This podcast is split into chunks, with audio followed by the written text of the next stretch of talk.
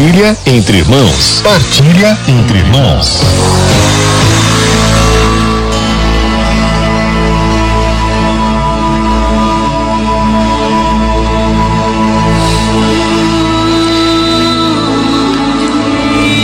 Hoje, continuando nosso tema sobre combate espiritual, depois de ontem termos visto a verdade deste combate, como a Sagrada Escritura, o ensinamento da igreja, nos ensina claramente, nos mostram claramente como a vida do cristão neste mundo é um constante combate. E, como diz o Senhor, os violentos, ou seja, aqueles que lutam de verdade, conquistam o reino de Deus. Então, hoje nós chegamos ao tema das armas neste combate espiritual. Ora, nós vencemos, é claro, pela graça de Deus. Mas, justamente porque a graça não é um decreto, a graça é uma ação real na nossa alma, uma ação real, transformadora. Então, o Senhor, pela sua graça, nos dá armas para lutarmos. Ele nos convida ao combate e nos dá as condições de vencer este combate que, na verdade, ele já venceu por nós. E o padre Lorenzo Scupoli, que escreveu o livro o Combate Espiritual, lá no século XVI, na Itália, nos mostra quais são essas quatro armas, segundo ele, para vencermos a batalha. Ele diz assim: você irá precisar de quatro armas seguríssimas e muito necessárias para vencer nesta batalha espiritual. E em que consiste essa batalha espiritual, meus irmãos? Consiste, sobretudo, numa contínua e duríssima luta contra você mesmo. Sabe por quê? Veja, os inimigos da nossa alma são como diz a tradição da igreja, como reafirmou São João da Cruz e diversos outros santos, o demônio, o mundo e a carne. No entanto, somente eu mesmo posso me vencer de fato. Porque o demônio não pode tocar a minha liberdade. O mundo pode me seduzir, me perseguir, mas não pode tocar a minha liberdade. Até mesmo, veja, as paixões da carne. Elas seduzem, mas é no fundo da alma que acontece o pecado. É no fundo da alma que nós escolhemos estar do lado de Deus ou não. A luta, portanto, o combate espiritual é travado não exteriormente, mas interiormente. É por isso que se engana quem pensa que o combate espiritual se, se trava com atos externos, com ações externas. Então, por exemplo, a pessoa começa a rezar todos os dias o Salmo 90 e diz: Pronto, estou combatendo o, o combate espiritual, o mal não pode contra mim. Ou coloca a medalha de São Bento na sua porta, simplesmente, ou reza algumas orações antes de sair de casa, como uma prática mágica ou supersticiosa.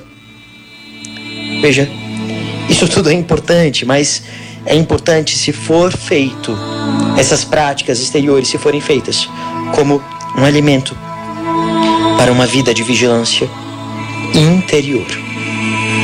É por isso que as armas para o combate espiritual são as seguintes: a desconfiança de si mesmo, a confiança em Deus, o exercício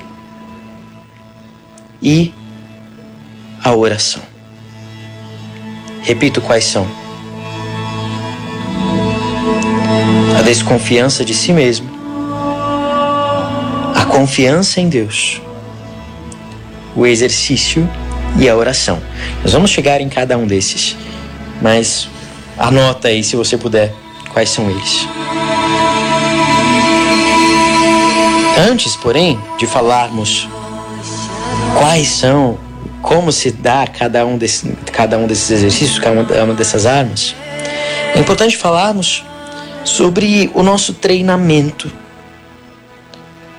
abrindo o nosso, treino, nosso, nosso exercício, nosso, nosso adestramento para esse combate, abrindo os nossos olhos para alguns enganos que podem nos levar a nos perdermos. O engano mais frequente, segundo o próprio padre Scupoli, é o da virtude. Muitos julgam que ela consiste, como eu dizia, em exercícios exteriores, vigílias, jejuns, terços, novenas, austeridade de vida. No entanto, a verdade é outra. Ele diz: tais ações são, às vezes, meios de se adquirir o Espírito e, às vezes, o fruto do Espírito. Não se pode, porém, dizer que somente nessas coisas consista a perfeição cristã e o verdadeiro Espírito. Essas pessoas que seguem com grande abnegação o Filho de Deus, frequentam os, os sacramentos, etc., para se unirem ao Senhor e para adquirirem forças contra o inimigo, se porém põem todo o fundamento de sua virtude, de sua força em ações exteriores, essas ações podem não somente ser defeituosas, mas pelo defeito de quem as usa, veja, mesmo que a ação seja muito boa, pode ser causa de ruína. Porque pode se cair em soberba, pode se cair em escrúpulos. E então, dificilmente se sairá desse engano. E ele diz: a vida espiritual não consiste essencialmente nessas coisas, apesar delas serem importantes. Consiste, ele diz: olha só, a virtude outra coisa não é senão o conhecimento da infinita bondade e grandeza de Deus, da nossa inclinação para o erro e para o mal. A virtude está no ódio de nós mesmos, no sentido das nossas más inclinações, de nossas faltas, e no amor a Deus e confiança em Deus. O ponto mais alto da virtude consiste no desapropriamento da nossa própria vontade entregando a Deus o comando de nossas vidas. Por fim, querer e fazer tudo para a glória de Deus, para agradar a Deus, para amá-lo, para servi-lo. É aí que está o combate espiritual, meus irmãos. Não está, portanto, em atos exteriores, mas em uma atitude interior, de confiança, de entrega. E é por isso que a primeira e a segunda armas são estas desconfiar de si mesmo e confiar em Deus.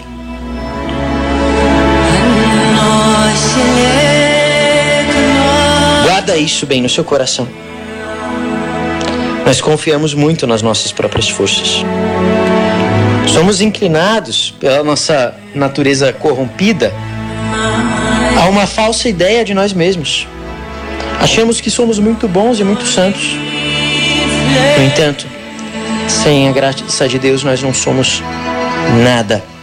O primeiro passo, então, para vencermos a luta contra o pecado consiste em não confiar nas próprias forças, em saber que sozinho eu vou cair, sozinho eu caio, sozinho eu traio o Senhor.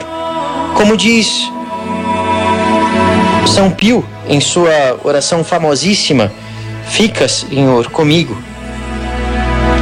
Fica, Senhor, comigo, porque sem ti eu sou fraco, eu preciso da tua presença para não te, não te ofender.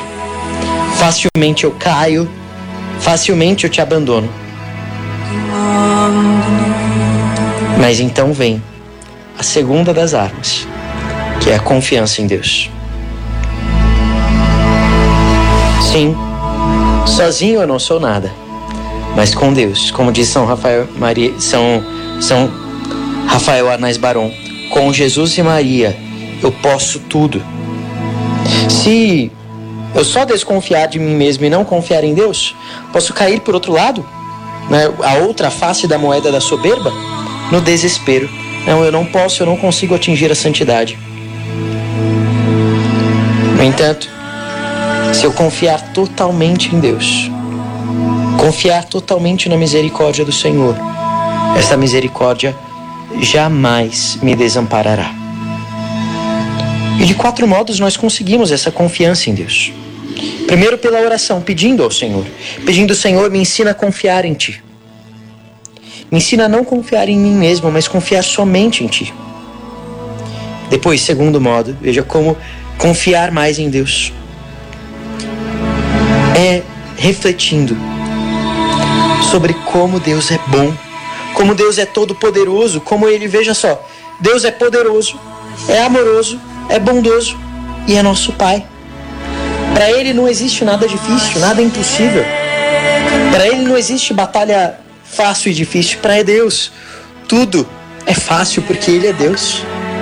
Uma vez que eu confio nele, portanto, eu estou confiando no Todo-Poderoso, fonte de misericórdia infinita. Ainda, para adquirir essa confiança em Deus, pensa em como no Evangelho, na Sagrada Escritura, também na história, na vida dos santos, nunca houve alguém que tenha confiado em Deus e tenha sido desiludido. Nunca. Todos aqueles que confiaram em Deus foram amparados pela sua misericórdia. E ainda, um quarto modo de conseguir tanto a desconfiança de si quanto a confiança em Deus. Quando desejar realizar alguma coisa, quando você vê que você precisa fazer alguma coisa, que você precisa fazer alguma coisa por alguém, que você tem uma obra a realizar, antes de fazê-la, medite um pouco sobre a sua fraqueza, sobre como sozinho você é incapaz de fazer isso.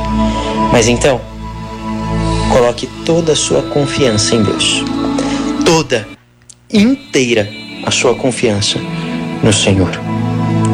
Com essas duas primeiras armas, a arma da desconfiança de si e a arma da confiança em Deus, nós certamente estaremos no caminho da vitória. Na carta de São Judas,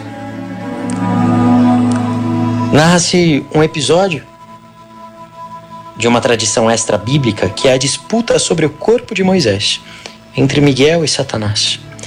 E diz ali que o próprio São Miguel Arcanjo não ousou dar ele mesmo a sentença de execração como contra Satanás, mas invocou a força do Senhor.